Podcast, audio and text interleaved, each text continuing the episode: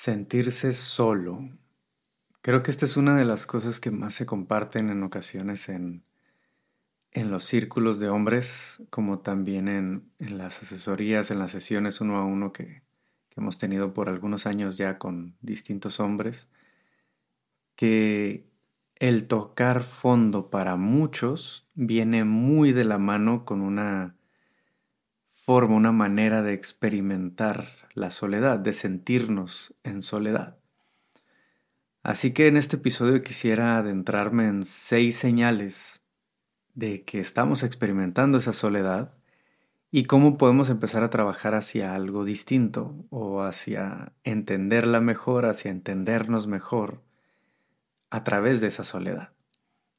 Antes de avanzar con este episodio que quisiera mencionarles, recordarles que si estás buscando un espacio, un, iniciar tu proceso terapéutico o tener sesiones uno a uno conmigo para acompañarte en estos temas específicamente o añadirte algún círculo de hombres que, de los que facilitamos nosotros, puedes buscarlos aquí abajo en las notas, en los enlaces de la descripción, para que podamos trabajar juntos. Así que Hablando de las seis señales que pudieras estar experimentando soledad y cómo trabajar en ellas, sería bueno empezar por la diferencia entre soledad y solitud. Una cosa es justamente decidir estar solo para recargar baterías, para estar conmigo mismo, para escribir un poco de lo que estoy sintiendo, y a esto se le llama solitud. Es una es un estado de estar por mi cuenta, decididamente y enfocado con una intención positiva, una intención de sanación, de recarga de baterías, de crecimiento, de entendimiento. Eso es la solitud. Es muy distinto a cuando experimentamos soledad. Soledad es de alguna forma algo muy distinto, ¿no? Cuando realmente sentimos que estamos siendo rechazados por nuestro entorno, cuando nos sentimos aislados de las demás personas, cuando ese estar por mi cuenta se siente en contra de mi voluntad o que de alguna manera está nutriendo, está añadiendo, alimentando inseguridades, narrativas que me hacen sentir menos, que me hacen sentir indeseado, em, falta de propósito, falta de significado en muchas cosas es ese aislamiento, es ese espacio de estar aislado de aquello que pudiera estarme haciendo un bien. Así que gran parte de la diferencia entre solitud y soledad es cómo es que nos impacta y si hay una intención detrás de ello. ¿no? Así que hablando de estos, de estas seis señales de que pudieras estar experimentando soledad, esta última de la que estamos hablando ahorita, es bueno aprender a identificarlo específicamente para nosotros hombres porque culturalmente estamos, hemos ido aprendiendo a hacerlo inconscientemente. Aislarnos en, aislarnos en no pedir ayuda, en no buscar el apoyo de otras personas, en no compartir lo que sentimos. Eso nos lleva a estar acostumbrados a sentir esa soledad y no identificarla como algo que nos pudiera estar dañando, que nos pudiera estar afectando. No, de solo aceptar esa soledad y listo. Así que como primer señal, como primer señal es esa desconexión con nuestras emociones, sentirme desconectado de mis mismas emociones, ¿no? De alguna forma tiene una relación muy grande con síntomas de depresión, ¿no? El no poder sentir esa alegría, ese gusto, esa tranquilidad que solía sentir con otras actividades. Empiezo a sentirme desconectado de emociones como la alegría, la, la, emoción, la, ¿cómo decirlo? La dicha, el disfrute, el placer. Y empiezo a sentir un poco más de desbalance y de acomodo hacia el sentirnos incómodos, preocupados, estresados y sobre todo sentirnos estresados por próximas interacciones sociales. Eh, sé que voy a ver a alguien o que alguien me va a llamar o que voy a salir a tal lugar y me siento estresado, incómodo y, y simplemente mi balance emocional, me estoy desconectando de las emociones ligeras y disfrutables y estoy sintiendo más constantemente las emociones de angustia, de preocupación, de incomodidad, de estrés. Cuando estamos en ese desbalance, por así decirlo, que empezamos a notarlo, es muy probablemente, es, muy probable que estemos experimentando esa soledad o estemos aislándonos del resto de personas. ¿no? Y un tip para poder empezar a trabajar en esta primera parte es que empecemos a buscar intencionalmente actividades que nos muevan, que nos gusten, que nos hagan disfrutar.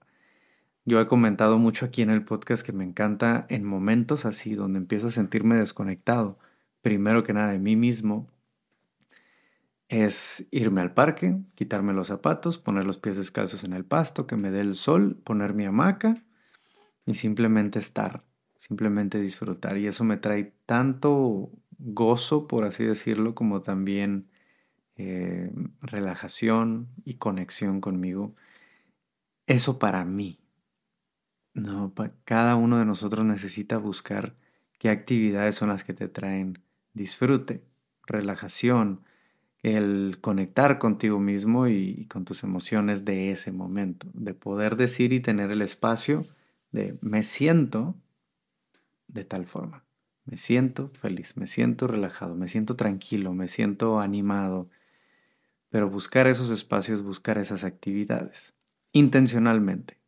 Mucho de lo que pasa en estos momentos de soledad es que en automático nos vamos moviendo al aislamiento y perdiendo o desconectándonos de esas actividades que nos suelen conectar con nosotros mismos.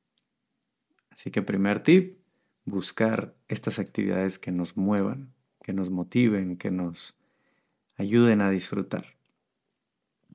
La segunda señal de que estamos experimentando soledad es sensibilidad al rechazo. Una sensibilidad al rechazo. Empiezo a identificar o más bien interpretar señales de mi entorno, de las personas que me rodean, como rechazo. Alguien no me ha hablado en unas semanas o en unos días y yo ya estoy creándome la, la narrativa, la historia de que esa persona no me ha hablado porque ya no quiere verme, ya no quiere estar conmigo. O veo alguna historia en redes sociales de algunos amigos que salieron y ya lo estoy interpretando como, ah, es que es porque yo soy indeseable, es que es porque yo no, no embono con ellos, no pertenezco. Y empiezo a, a identificar muchas cosas como señales que que de alguna forma validan mis ideas que me llevan a aislarme, mis ideas de ser indeseado, de que simplemente nadie me quiere o nadie me quiere cerca, que no les gusta mi presencia. Y entonces en este buscar estas pruebas, estas pistas, estas señales de que no soy deseado, simplemente estoy alimentando eh, ese, le estoy dando combustible a ese aislamiento a irme a ese estado de soledad. Así que para evitar esta sensibilidad al rechazo, este enfoque en narrativas que ni siquiera tenemos comprobadas, de que la gente no quiere estar con nosotros y demás, es empezar a enfrentar las cosas, este es el tip eh, para, para esto, es empezar a enfrentar las cosas de forma directa, empezar a comunicar de forma directa con las personas a nuestro alrededor de poder decir, oye, me gustaría salir un poco más, oye, me gustaría que nos viéramos, oye, te gustaría ir por un café con la familia, ¿no? Oye, ¿qué te parece si nos vemos el fin de semana? Y empezar a buscar ser directo, ser claro con las intenciones, al mismo tiempo que estoy de alguna forma evadiendo el, el estar asumiendo cosas. Una de las cosas que más alimentan esta sensibilidad al rechazo es asumir, es suponer. Así que hay que empezar a dejar de suponer, empezar a hacer las cosas más claras, a comunicar las cosas claramente, cuál es mi intención y qué me gustaría hacer, Y por otro lado, el retar esas narrativas. ¿Qué narrativas están surgiendo en esos momentos? Es que no soy deseable, es que soy indeseable, es que me rechazan, es que no quieren estar conmigo. Vamos a retar eso. ¿Cómo lo retamos? Bueno, ¿realmente me lo han dicho? No, ok. Muy probablemente es una, eh, es una suposición. Así que vamos a ser claros, lo que decíamos ahorita. Vamos a preguntar, vamos a acercarnos, vamos a preguntarle si, si me puedo añadir al grupo, si puedo ir a tal lugar con ustedes, o qué te parece si nos vamos por un café, qué te parece si lo que sea. ¿no? Pero retar estas suposiciones a través de ser claros y directos, comunicar las cosas para que eso deje de alimentar esa sensibilidad al rechazo. Como tercer punto es estar buscando escapar de la realidad. Si yo constantemente estoy buscando escapar de la realidad, probablemente estoy experimentando una sensación de soledad. ¿Cómo se puede dar esta situación?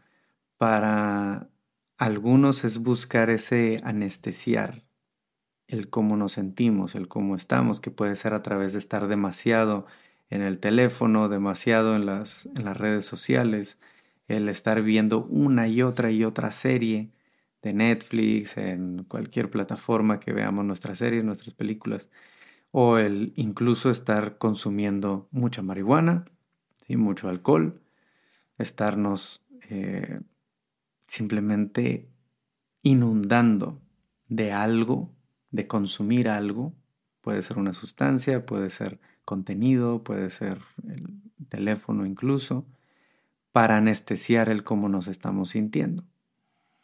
En muchas ocasiones confundimos esto con, ah, voy a ver todo un domingo de puro Netflix, es mi día de recarga. Ahí tenemos que tener cuidado de que esto no se vuelva demasiado constante y que ahora todos nuestros planes de recarga sea el consumir estas series todo el tiempo y aislarnos del resto de las personas. Porque entonces estoy de alguna forma alimentando esta sensación de soledad a través de mis mecanismos, los mecanismos disfuncionales que estoy utilizando para lidiar con esa soledad o con esas emociones. Es un círculo vicioso, porque entonces me siento solo, no me doy cuenta que me siento solo, empiezo a sentir estas emociones más pesadas y digo, ah, necesito un día de recarga, me aíslo, me voy a ver Netflix todo el día, videojuegos todo el día y demás, y termino de jugar y al siguiente día otra vez me siento solo porque no identifiqué qué es lo que estoy sintiendo y qué es lo que estoy necesitando, que muy probablemente, y eso tiene todo que ver con, con el tip de esta parte, que es conectar con las demás personas. No estoy conectando con las demás personas, me estoy quedando en ese aislamiento todo el tiempo sin identificar qué es lo que siento y por ende se está repitiendo ese ciclo, ¿no? Hay que buscar mejores mecanismos de, de lidiar con nuestras emociones, como la meditación, la respiración, la actividad física, el hacer ejercicio, el buscar apoyo de otras personas, de familia, de amigos, y ponernos límites sobre todo, poner los límites en el consumo de las redes sociales, de estar ahí dándole, dándole eh, a las redes sociales, de cuántos episodios vamos a ver en Netflix, de cuántas horas voy a dedicar a los videojuegos y que no se vuelva una constante de cómo lidiar con nuestros problemas. Porque entonces esto puede estar agravando nuestra sensación, nuestra situación de soledad. El siguiente es la, el aislamiento social. Ya directamente, el aislamiento social, como hemos hablado en otros episodios, en otros momentos, es el estar activamente evadiendo el contacto social y por ende alimentando una narrativa de si yo me relaciono con otras personas, si voy a lugares donde hay más personas, seguro voy a experimentar este rechazo, seguro voy a sentirme incómodo. Y al estar eh, con esta narrativa dándole vueltas y no yendo al lugar y por ende no experimentando esas emociones porque no fuiste, no te enfrentaste a esa incomodidad y demás, se empieza a alimentar el, ok, porque no fui, es que no pasó esa catástrofe de ser rechazado y, y hecho a un lado. Pero entonces me sigo aislando, ¿no? Lo que hablábamos antes del ciclo de la ansiedad. Me llega esta narrativa de si no voy, no seré rechazado. Entonces no voy, no me siento rechazado y entonces valida esta narrativa de entonces debo dejar de ir a estos espacios sociales, a conectar con otras personas, porque así ya no me siento rechazado. Pero al no ir, ya estoy alimentando mi sensación de soledad y de sensación de rechazo. Así que no está funcionando, es disfuncional este mecanismo.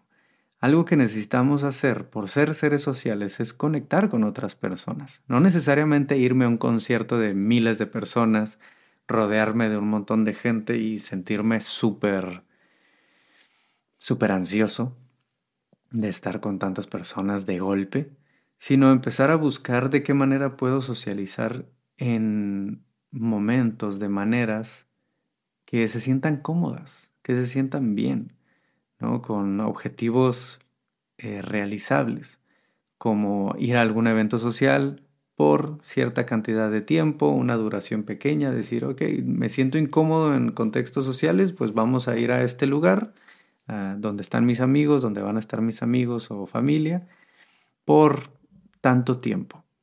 ¿sí? Y aunque me sienta ansioso, aunque me sienta eh, algo sí, incómodo con la situación, vamos a enfrentarlo, vamos a empujar un poquito ese límite y nos retiramos.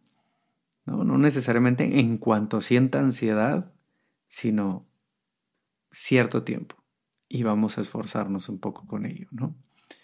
O una vez a la semana, o vamos poniéndonos esa, esa meta que sea realizable para nosotros, que se sienta así, retadora, pero también eh, que sea un, retar ese límite para mejorar, para empezar a sentirnos más cómodos con esos contextos sociales. Porque justo en este punto de activamente estar buscando aislarnos, se vuelve una comodidad que eventualmente alimenta mucho esta sensación de soledad. La quinta es el estar rumiando en situaciones que nosotros hemos visto como negativas por mucho tiempo, estarle dando vueltas a cosas que nos salieron mal, cosas que dijimos que nos que hicieron sentir incómodos otras personas, experiencias donde las cosas no salieron como quisiéramos y estarle dando vueltas y vueltas y vueltas a esta situación puede ser, a estas situaciones, a estas experiencias puede ser una señal muy clara de que estamos pasando mucho tiempo a solas y nos estamos dando demasiado tiempo para esas ese darle vueltas a las cosas. No, esto nos va a requerir algo muy similar a los puntos anteriores, de retar esos pensamientos, de activamente, intencionalmente retar esos pensamientos y ver de qué manera podemos eh, cambiarlos, sustituirlos por frases o por afirmaciones mucho más positivas, ¿no? Que sean más de yo soy, en lugar de decir, ah, esa vez yo hice esto y me vieron de tal manera y me rechazaron. Empezar a hacerlo, ok, yo soy divertido, yo soy interesante, yo soy eh, una persona agradable para estar con y empezar a tener esta práctica de, de hablar un poco mejor de uno mismo para sentirnos un poco más cómodos en ir a esos contextos sociales, a conectar con otras personas, a ir con un amigo por un café, a ir con un familiar, con la familia a, a platicar de X o Y cosa. Esto es algo que me ha pasado mucho en, mi vida personal, de me doy cuenta que estoy pasando mucho tiempo a solas, que ya me estoy empezando a sentir solo, cuando empiezo a darle muchas vueltas a las cosas que pude haber hecho mejor. Está bien, de alguna forma, observar esas situaciones, ver y pensar, analizar de qué manera pude haber hecho las cosas mejor para mejorar, pero no para darle vueltas y vueltas y vueltas. A mí es algo que me sucede mucho y que es un indicador ya que tengo un poco más consciente de que si estoy dándole muchas vueltas a algo, muy probablemente estoy pasando mucho tiempo a solas y estoy empezando a entrar en esa sensación de soledad. Y la última, la sexta, es tenemos ciertos síntomas existenciales. No empezamos a sentirnos sin dirección, sin propósito, de dudar de nuestro valor y de nuestra significancia, ¿no? de nuestro significado en el mundo, del por qué estamos aquí. Así que cuando estamos en esos momentos de falta de dirección, que es una de las cosas por las que más se acercan los hombres a trabajar conmigo o en los círculos, algo que tenemos que empezar a hacer es buscar actividades que muevan estas narrativas, que muevan esta situación, que nos muevan hacia el ayudar, hacia el servicio a otras personas. El voluntariado, el buscar eh, colaborar con algún proyecto que tenga voluntariados o que tenga un propósito específico en ayudar y dar servicio a otras personas, eh, buscar esos hobbies que nos apasionan, que tienen todo que ver con apoyar a alguien más, enseñar a alguien más, pero buscar algo que nos dé un poco más de dirección y propósito. Puede que no lo encontremos rápido, por supuesto, el cuál es mi propósito y significado en este mundo es de las preguntas más grandes que podemos encontrar en nuestro proceso, pero no significa que no sea bueno el buscar algo pequeño por donde comenzar. ¿Cómo me gustaría ayudar a las demás personas? ¿Qué le puedo enseñar a las demás personas que les pudiera ayudar en su día a día?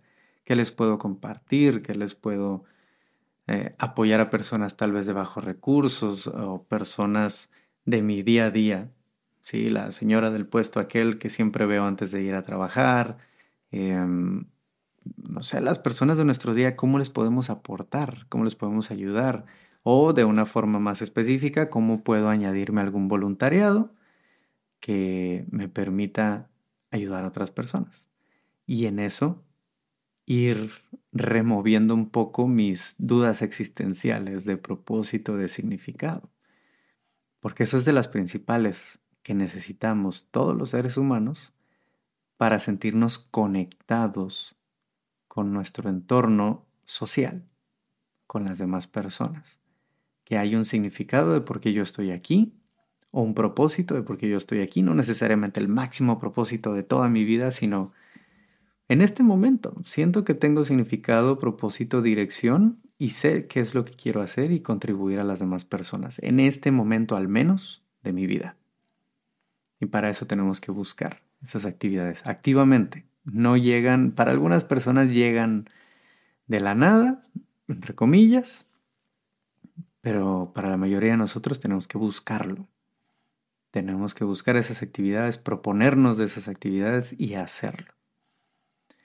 Espero que estos seis puntos ayuden a identificar un poco si estás entrando en, esas, en esa sensación de soledad que si la estás sintiendo te puedas acercar con nosotros a buscar apoyo, ya sea unirte a alguno de nuestros espacios, círculos, mandarnos un mensaje o incluso tener alguna, empezar un proceso terapéutico con algunos, eh, algún hombre de nuestro equipo o trabajar conmigo directamente, que te puedas acercar para pedir ayuda, para ser acompañado y para que te podamos ayudar en este proceso, ¿no? De todos los tips que estuvimos hablando aquí en este episodio. Mándanos ahí un mensaje a los enlaces que tenemos aquí abajo, eh, debajo del episodio. Y espero, como les comentaba ahorita, espero que esto te aporte de alguna manera a tu vida. Te mando un abrazo muy fuerte. No te quedes por ti solo enfrentando estas situaciones. Busca ese apoyo y nos escuchamos en el próximo episodio. Adiós.